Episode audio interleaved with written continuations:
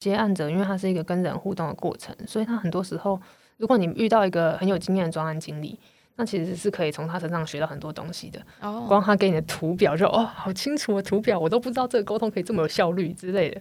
所以你可能看了一张图表，可以省略两次开会。嗨，你好，欢迎收听精准美学。精准的生活即是一种美学。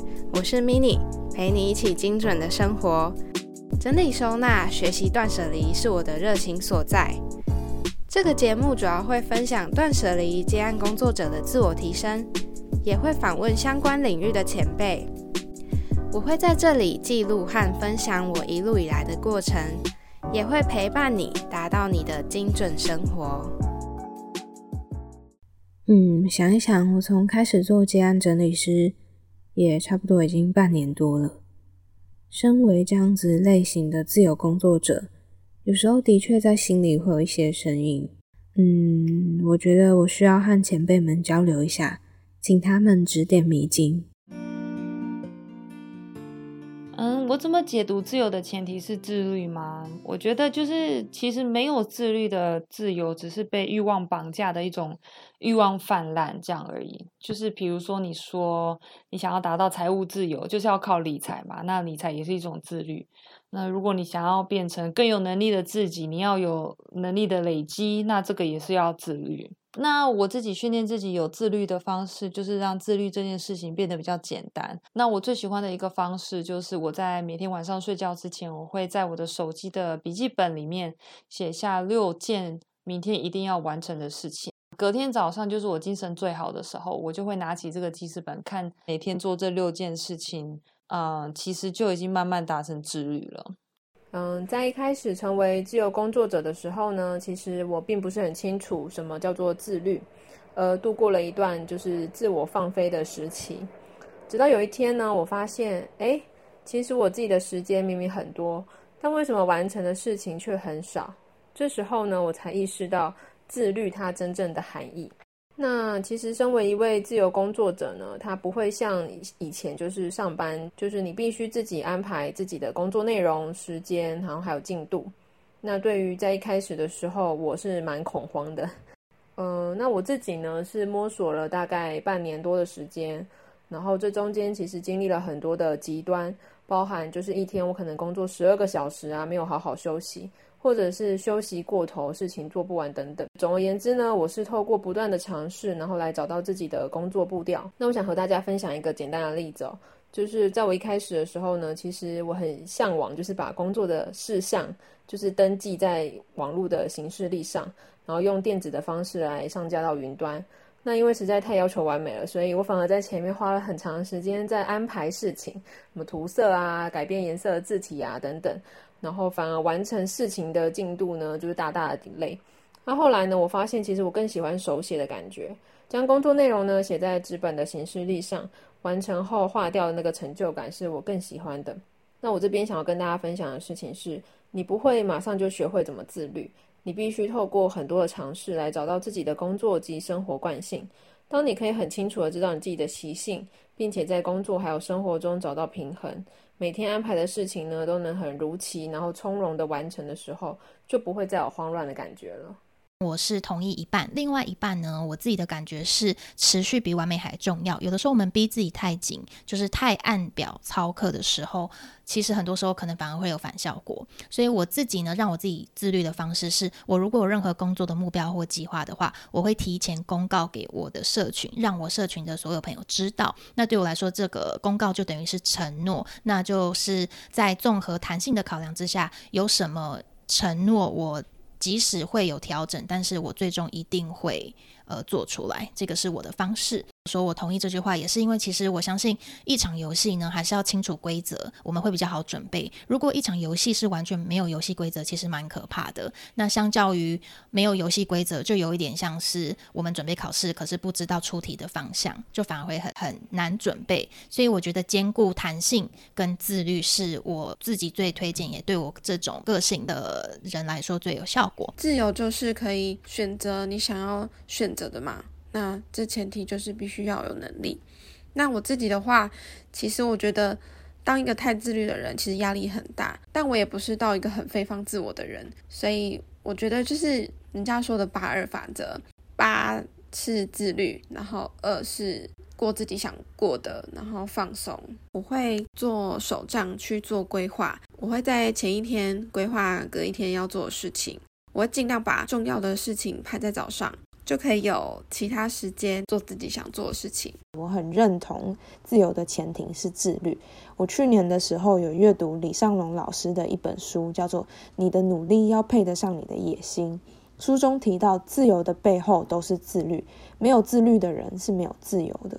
我很认同这个观点，也认为要先有承担自己责任的能力，对自己不喜欢的事物说不，有所选择，才能够过上自由的日子。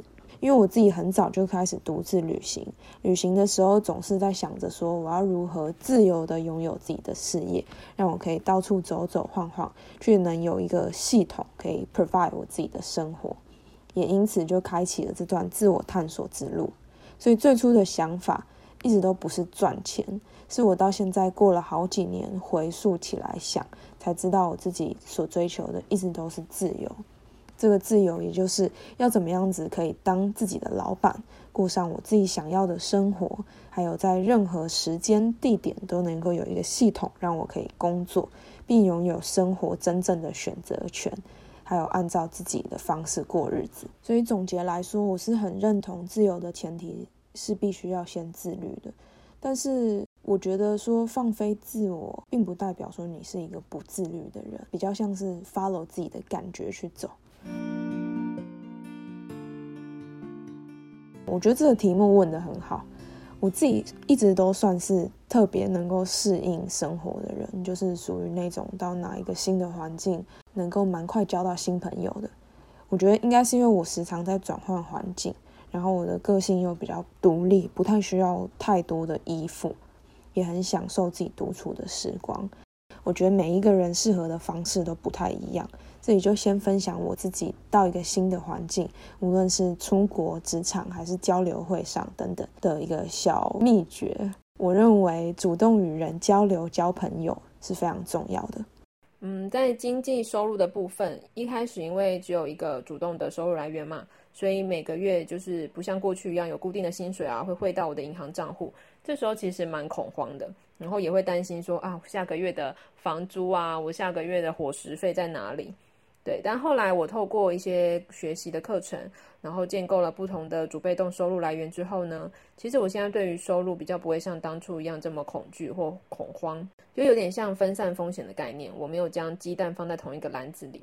然后在生活步调的部分呢，其实我蛮热衷于自由工作者的生活模式，因为其实我的住家是在高雄，那我每次呢都可以透过平日啊不用人挤人的时间来返乡，然后也可以买到比较便宜的车票。那因为也是我很向往、我很喜欢的，所以其实在我工作的时候，我会更有动力，然后会更想要就是朝着这个方向去前进。其实我知道蛮多人对于变动性高的工作和生活啊，其实是抱着既期待又害怕受伤害的。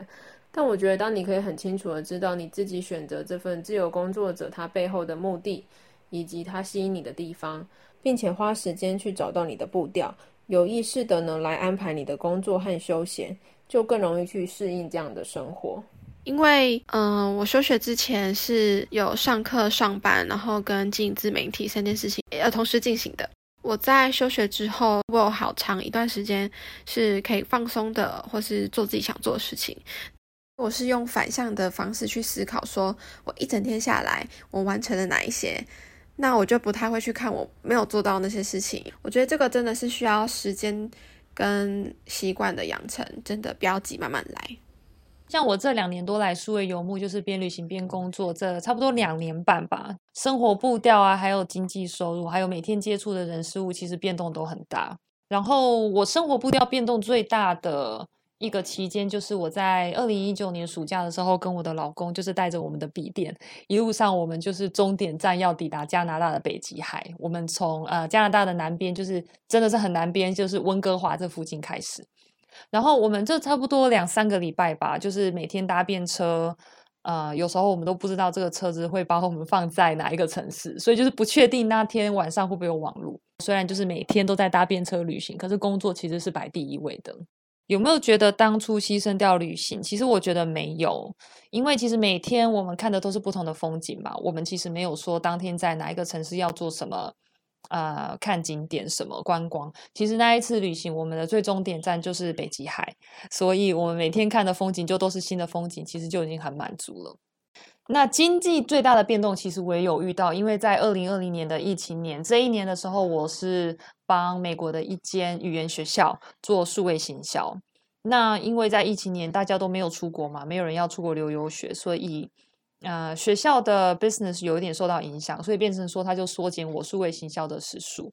那变成这个数位行销的时数本来是我主要的经济来源，后来被缩减之后，我就变成要赶快去找其他的经济来源。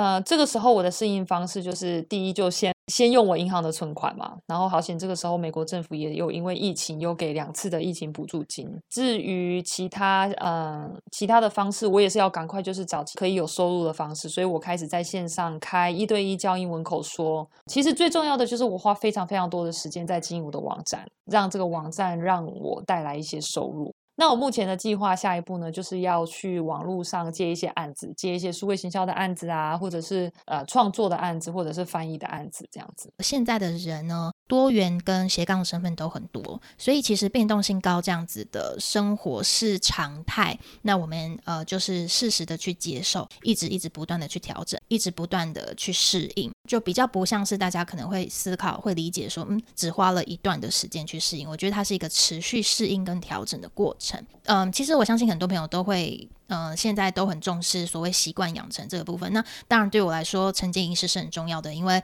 我的社团整个社团的主题其中一部分就基于在晨间仪式跟每日的习惯养成这个部分。但我同样的知道，就是习惯养成这件事情，它需要长期的时间的累积，所以一样就是持续比完美还重要。那对我来说，其实。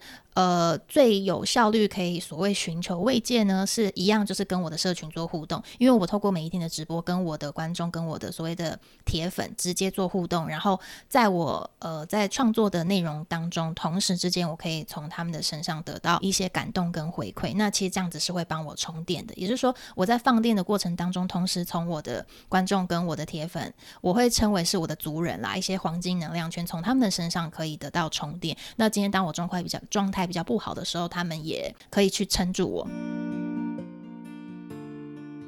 我其实会用极简的思维去思考，我会去思考说什么才是我最需要的，什么才是我最喜欢的，跟什么才是对自己最好的选择。我觉得找到适合自己跟自己对话的方式就好了，不一定要跟随着别人流行的方式。那我自己的方式就是搭公车，就是或者搭捷运的时候，我就会听音乐，然后就这样子静静的听，然后什么都不想。或者是我会用写的，把一些最近的烦恼写下来。那写完之后再回去看，哦，原来我沉浸在当下跟抽离看的时候的心情会不一样。那理解到的东西其实也会不同。你有不安全感都是很正常的事情。我曾经试过冥想，然后我也觉得这个方式对我来说很有效果。但后来就因为作息太乱了，然后有点懒，所以我就没有持续冥想。太多选择的时候，我会静下来问自己说：“哦，什么是现在对我来说最重要的事情？”然后在每一个阶段当下的 priority 都会是不一样的。例如在旅行时，我追求的就会是体验。我就是想要做跟别人不一样的事情，所以在旅行的时候，我就会以特别性、独特性下去做选择。简单来说，就是选择当下对我自己来说最重要的事情，然后 follow my heart，跟随感觉。在一开始还在摸索期的时候呢，其实我尝试过很多种方法，例如喝咖啡啊、做瑜伽、啊、阅读等等。那后来我发现呢，建立一个仪式感对我来说是很重要的，例如。我起床的时候会铺床，然后来象征一天的开始。然后，即便是在家里工作呢，也要穿着上班的衣服，不能穿睡衣。然后，每次工作六十分钟到一个阶段的时候呢，一定要起来走一走，然后拉拉筋，倒杯水来喝等这些行为。那我认为，外在世界拥有的自由越多，内在世界就越需要建构固定的习惯，来达到内外的平衡。那这一两年呢，我也因为接触了身心灵的课程，然后开始会透过去大自然走一走，或者是抄心经来锻炼自己的内在平静，然后还有自己的专注力。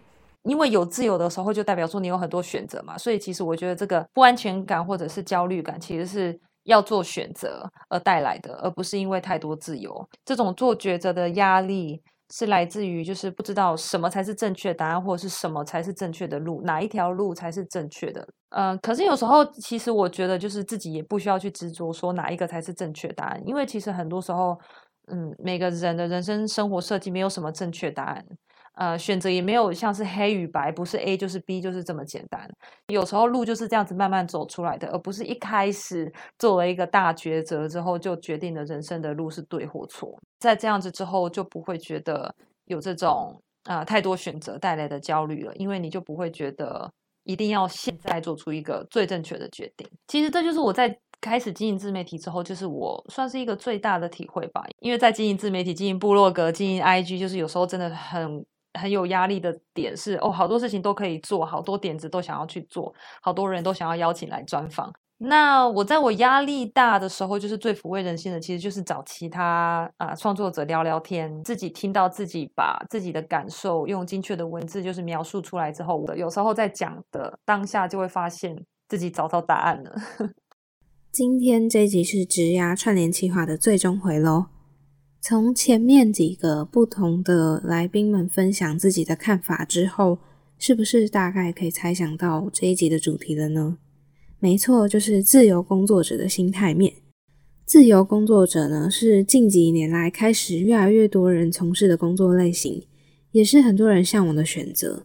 这一次邀请到小说家之眼的敏之来分享他在接案上面的心态面，还有。在从事这样的类型工作，大致上想要入门的人需要评估的地方是什么？大家好，我是明之。那我现在是一个自由工作者。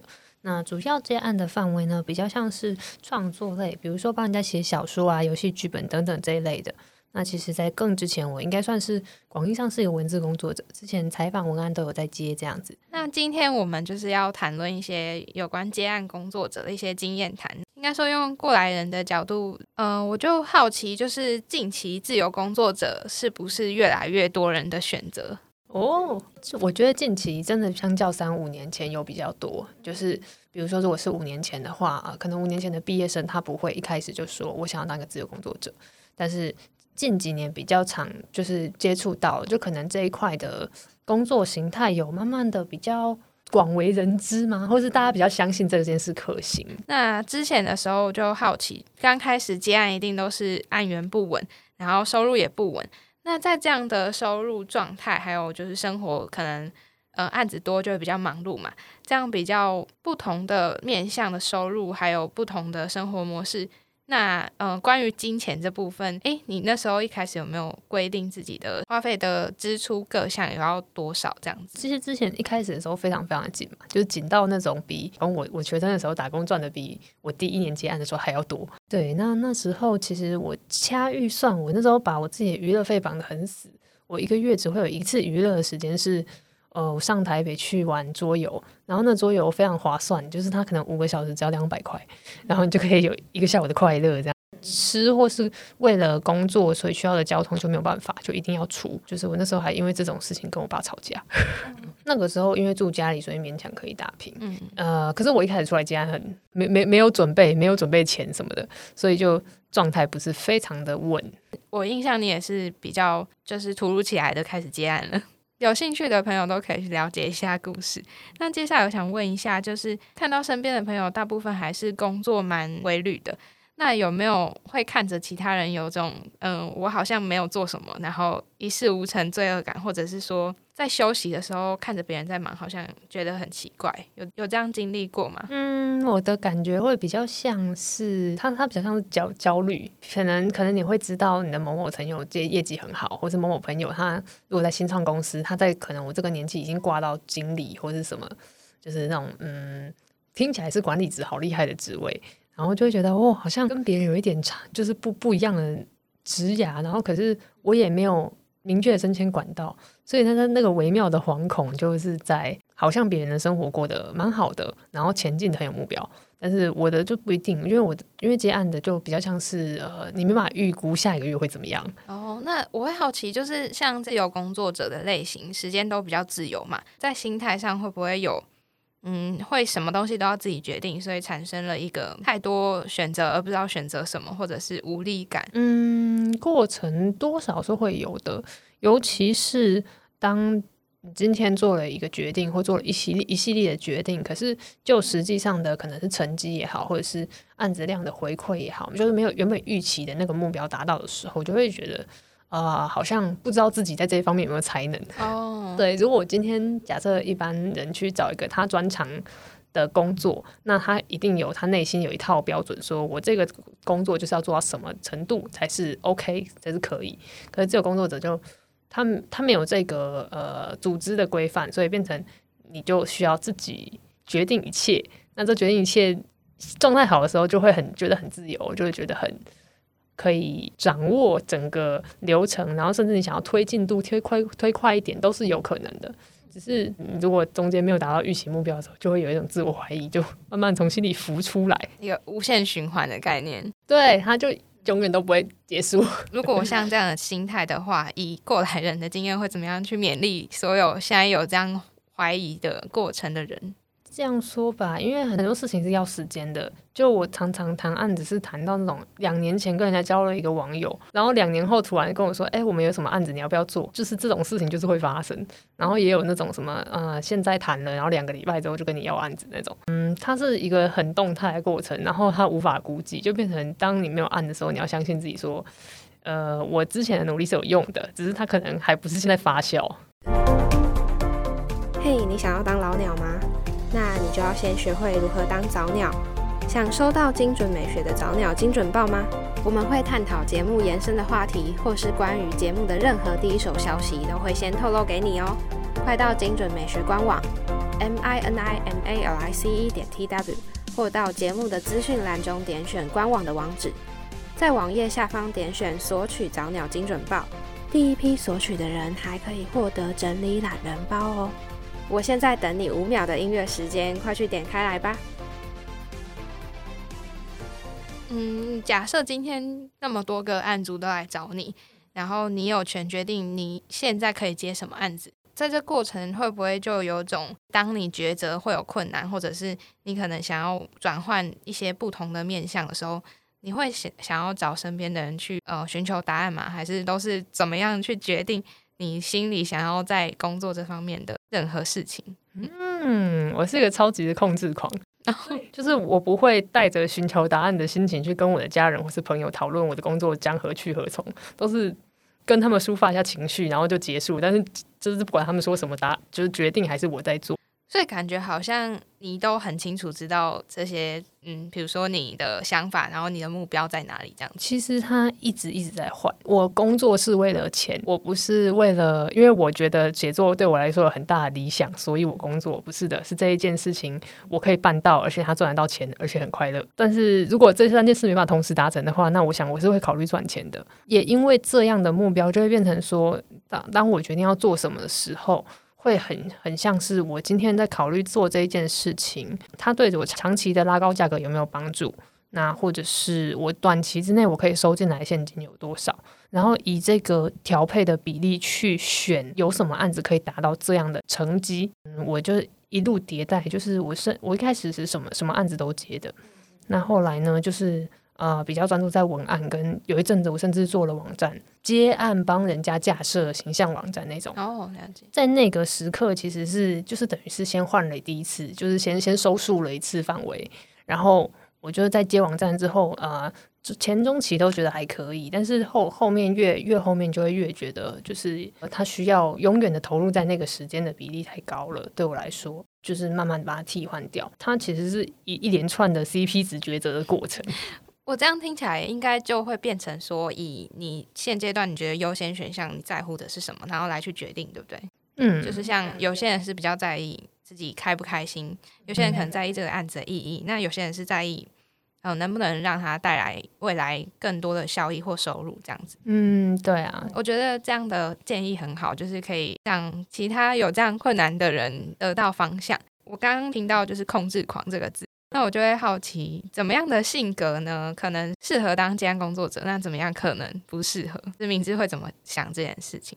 呃，他可以勇于尝试，并且诚实的面对自己。哇，很压抑哦，诚实的面对，诚实的面对自己，这这件事超级残忍的。就是当嗯，我不知道大家的背景怎么样，但是我小时候是乖乖牌好学生，然后就是会在班上可能拿个前十名啊，然后上高中觉得啊好像过得不错啊，然后考上成大这种之类。你就听听这个标签，你就会觉得这个人学业成绩应该还可以。这样子的一个人，就是我我个人就很很难以接受，我我没有办法，比如说。我觉得我懂的东西，经过市场验证之后，我发现卖不好，卖不出去，或是这个说法不行的时候，那个打击很大。嗯嗯，懂意思，就是经过测试后的结果这样子。对，然后可是就变成你的性格里面要有办法磨出一个，不管你现在当下很痛苦，可是最后你还是要接受这件事情。就我们不能，就我不能把眼睛蒙起来，然后说没有，我其实只是没有尽力而已，我没有做不好。那这样的话就会很很难很难长久在市场上活下去。好讶异，就是有这样的说法，跟我原先会想的不一样。我原先可能会觉得，嗯，就是要很知道自己想要什么，就这样而已。哦，知道自己想要什么，它是一个非常非常棒的方向。嗯，就像你说的，知道自己想要什么之后，它其实是它的前进的能力跟呃动力是非常强大的。只是我可能刚好想到的东西不一样吧。就是我就是当你讲的时候，我也觉得这真的很重要。这样。哦，了解。刚刚说的那个比较偏个性，那。如果说接案工作者就是各个面向，只要是这样的类型的人，那是不是就要学会怎么自律？还有一些很多东西都要自学。那明知觉得最重要的一个技能会是什么？嗯，无论是软实力或硬实力都可以。最重要的技能是什么？嗯，我觉得其实是简报能力。我们我用简报能力来称呼它好了。怎么去 present 这样子？因为很少很少的客人会。单凭线上文字或 email 往返就决定签下约来跟你合作，很多情况是说你需要跟他通电话，或者需要跟他面对面。那那个面谈或那个通电话，呃，用大家比较熟悉的方式可能是简报，但是说穿了，它就是一些啊，你需要非常精简的表达你的你可以提供的内容等等这一类的东西。哦，应该在关于业务或是关于谈判之类的。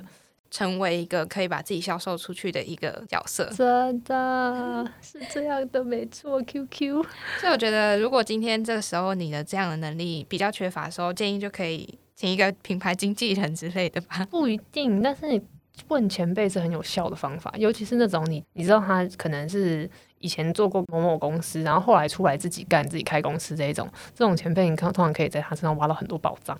哦，了解，还不错。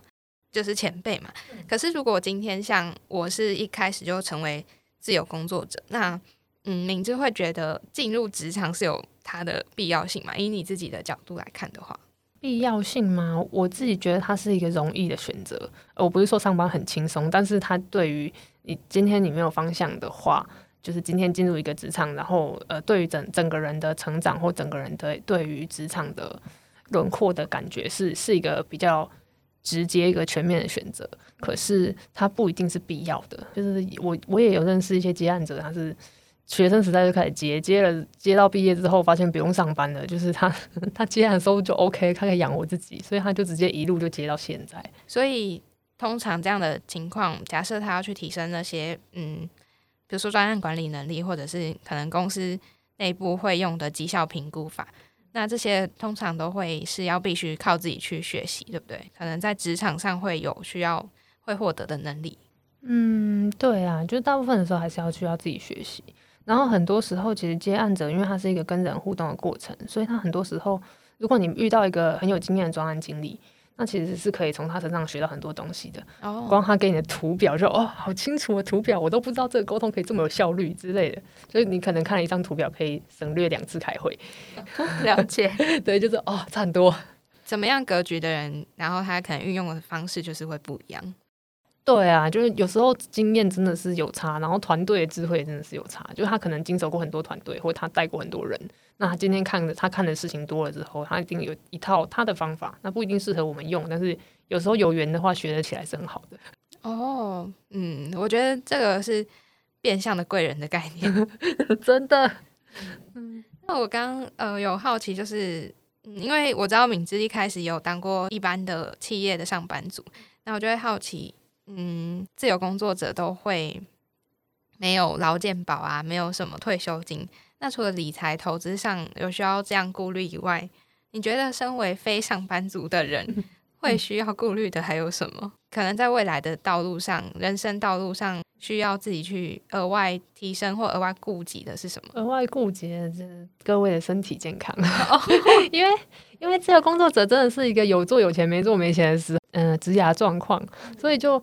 很多很多情况是会有很多人接了很多案子，然后超级过劳，然后而且还不敢放假，这样就是超级过劳，很忙还不敢放假，很卡，他就是很很紧绷的扭在那里。可是今天你要长期的生活，或是你要长期的进行一个职业，就上班族也要休周休二日啊。那自由工作者也可以看你也喜欢休平日还是喜欢休周末，就挑个两天来休之类的，就变成他还是要顾好自己的健康。了解哇。这也是我完全没有想到的。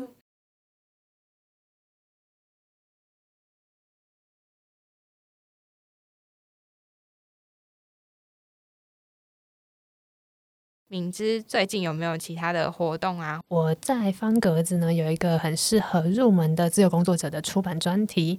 那它那里面的内大是由十篇文章组成的，然后内容就是关于关于你今天入门，然后你可能要注意什么事项，就是那种详细的呃一系列的文章。那如果有兴趣的朋友的话，可以参考一下。嗯，好，谢谢。很像那个就是攻略，对对，很像攻略。然后我就控制狂，我就会把所有细都写上去。哦，好棒哦！如果有这样个性、这样的人格特质，感觉很适合处理就是结案这件事情。那在这边还想要问一下明知的，就是联络方式。如果嗯大家要在网络上搜寻的话，要怎么找到你呢？嗯，在网络上搜寻的话呢，你可以在 Google 或 IG 或 Facebook 搜寻“小说家之眼”，那就可以直接找到我了。嗯，好，谢谢。今天非常感谢敏之受访，然后还有一些问题，我觉得就是我们可以私底下交流。刚刚听完敏之前面的分享，相信你对自由工作者有更多的了解。以下是敏之给的建议，在这边帮你重点整理一下。第一个，在成为自由工作者之后，不是每一次的努力都会有立即性的效益。第二，在工作的目标定定上，一定是会随着不同的阶段而有所改变。建议可以用自己的价值观来评估哪个是目前会最先想要发展的顺序。第三，想要成为接案工作者，要先学习怎么诚实的面对自己，因为经过市场测试之后。现实是残酷的，很快就可以看出自己跟别人能力的差别。第四，比起进入职场这件事情，从接案过程中学习比较重要。在和案主们沟通的过程，除了提升自己的表达还有说服能力以外，也可以把握机会，从中了解企业是怎么样有效率的沟通来进行专案。第五，要记得注意自己的身体健康。自由工作者们因为时间能够自己自由的运用，但有时候会因为工作量太大而忽视要适当的休息。在前面三集有提到很多在职场啊生涯上的议题，也邀请了十几位的 Podcaster 和 IG 创作者们谈谈他们自己的看法。从中我一边有访谈，然后剪辑的过程里，坦白说我也得到了很多启发。这样的呈现方式也是我第一次的突破。有一些碍于距离的限制，会导致设备还有录音环境、采访当下会有一些差异，音质上可能会有一些造成听感不好，也请你多多见谅。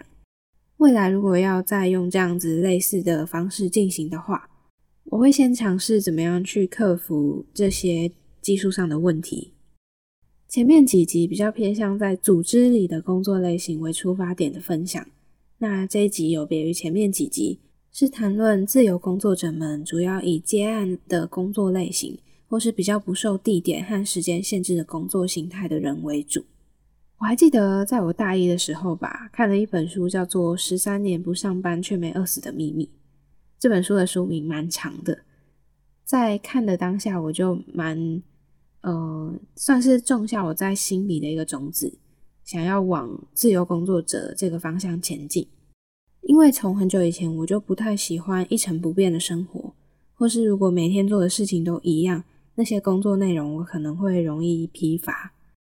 但是如果是以我原先科系的出路为主的话，其实，在台湾的媒体这个生态圈里面，一开始的起薪就很低，然后也是一个很爆肝的工作，所以我对这样的环境不是那么的赞同。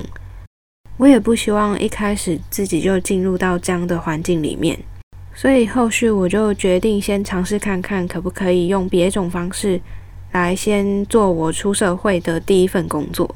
那我也很幸运，从一开始想要开始当整理师，到开始开节目，后续真的成为整理师这段过程，我也蛮感谢自己有这样的机会，可以像现在这样子。跟着前辈们一起结案，一起学习。那你曾经有想过要成为自由工作者吗？或是目前已经走在这条路上了呢？你也可以思考看看自由工作者的优点和缺点，分别又是什么？你会比较喜欢哪一种工作类型呢？欢迎你寄信啊，或是用 IG 私讯我，告诉我你的想法。你也可以截图这一集，然后发到你的 IG Story。可以 tag 我，让我了解你的想法。如果这一集的内容或是精准美学的内容有帮助到你，欢迎到各大平台去打新评分。精准美学陪你一起精准的生活，我是 mini，我们下次见，拜拜。今天的节目到这里告一段落。这个频道主要会分享断舍离、自我提升的主题。目前在 Apple 和 Google Podcast、Spotify、First Story 和 Sound 都听得到。欢迎在你习惯的平台追踪我，还有留下评论。节目 IG 是 M I N I M A L I C E 点 T W，或是搜寻精准美学都可以。欢迎私讯我你的想法，分享节目资讯。点 IG 首页的连接，开启你我的连接。美好生活从精准美学开始，追踪节目从订阅开始哦。